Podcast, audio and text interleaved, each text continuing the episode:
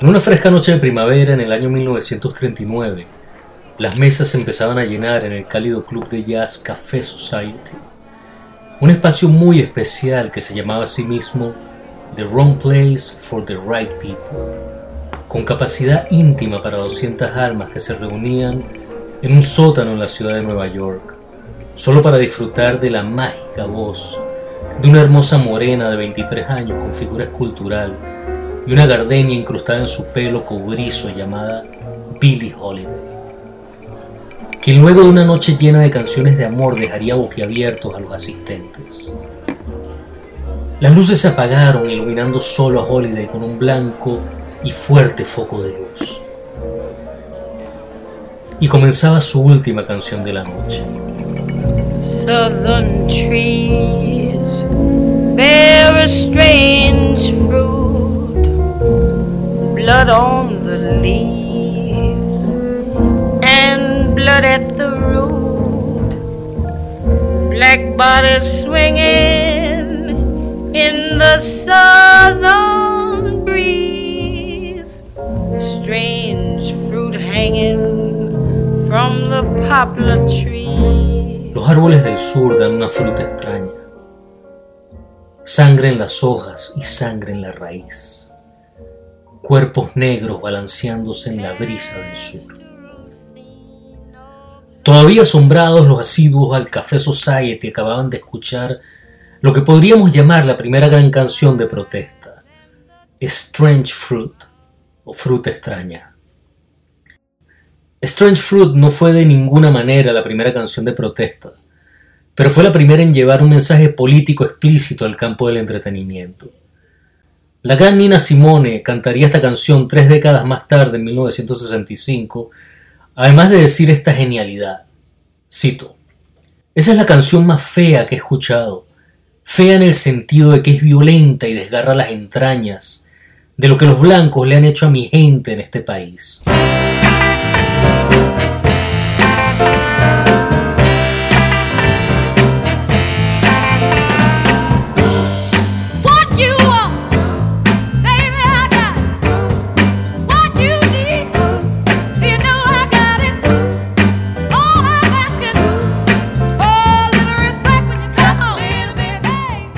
Este tipo de canciones deben seguir siendo usadas y reeditadas mientras los abusos sigan sucediendo. Estamos en la recta final de uno de los momentos más cruciales en la historia de los Estados Unidos. Es hora de apretar el acelerador y acabar con cuatro años en que hemos retrocedido décadas de justicia social. Es el momento de salir a votar. No podemos dejar que nos quiten ese derecho. Yo vengo de un país en donde nos lo quitaron pero estoy seguro de que aquí no pasará lo mismo si nos ponemos las pilas. Come on, come on. I see no changes. Wake up in the morning and I ask myself, is life worth living? Should I blast myself? I'm tired of being poor and even worse, I'm black. My stomach hurts, so I'm looking for a purse to snatch. Cops give a damn about a Negro. Pull a trigger, killing, he's a hero. Get it to the kids who the hell cares. One less hungry mouth on the welfare. Mensajes absolutamente inspiradores como las palabras del expresidente Barack Obama en homenaje a John Lewis en su funeral hace unos días, llamando al señor Lewis un estadounidense cuya fe fue probada una y otra vez para producir un hombre de pura alegría y perseverancia inquebrantable. Son palabras que debemos digerir y hacerlas nuestras. La perseverancia de John Lewis fue la que hizo que personas como Barack Obama llegaran a convertirse en presidente de este país, y que un chico humilde de Akron, Ohio, llamado LeBron James, llegar a convertirse en uno de los mejores jugadores de la NBA, la mejor liga del mundo y uno de los personajes más influyentes en la lucha social del siglo XX en Norteamérica.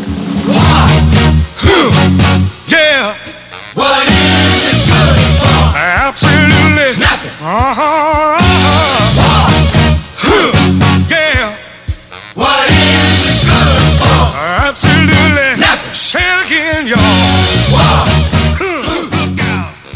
nos dejemos engañar por un puñado de racistas que pretenden echar para atrás años de lucha.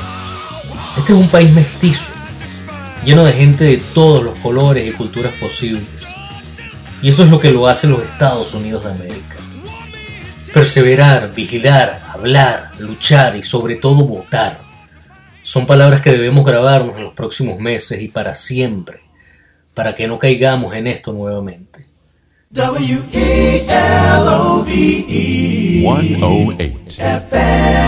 Y tenemos mucha música para inspirarnos. La injusticia ha existido desde hace mucho, pero los genios musicales siempre nos han unido y recordado con sus letras y melodías que no debemos parar cuando sabemos que hay abusadores en el poder.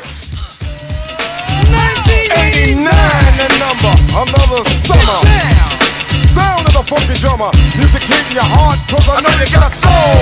Hey, listen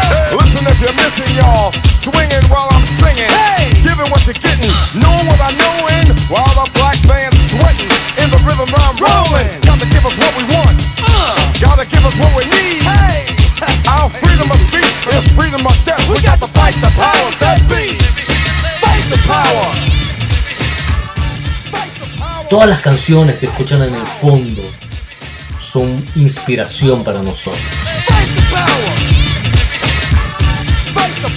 Debemos seguir señalando a los abusadores que esparcen odio con mensajes absolutamente desfigurados y a los despistados que escuchan y creen en lo que dicen estos personajes.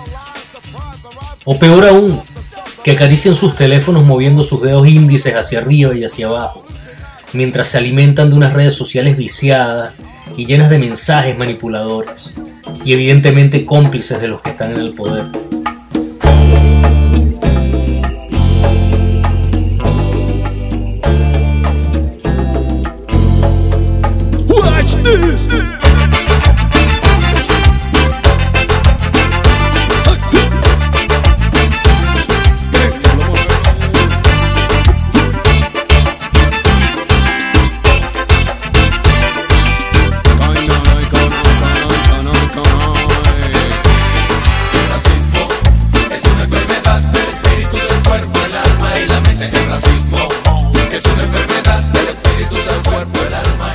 Compatriotas en especial les mando este mensaje.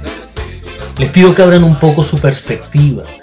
Entiendo perfectamente que más de 20 años de opresión y desesperación pueden hacer que las cosas se vean un poco distorsionadas.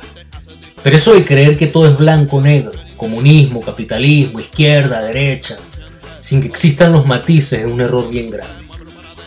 Pretender y creer que los liberales son comunistas y que esta administración en Estados Unidos es la que va a acabar con los problemas en Venezuela es tan inocente como ir a un bar lleno de gente este fin de semana. No usar una máscara en público, no creer en la ciencia o pretender que el COVID-19 va a desaparecer.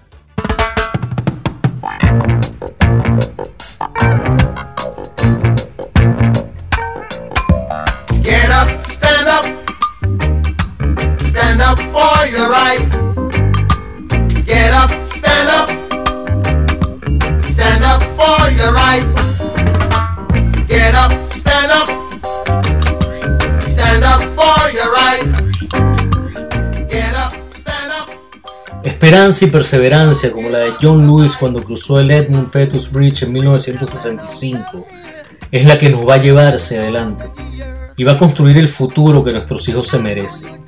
Con los brazos entrecruzados y arrodillados como nuestros ídolos de la NBA, o como nuestro expresidente Barack Obama implorando a que todos ejerzamos uno de los derechos más importantes y puros de toda democracia, salir a votar.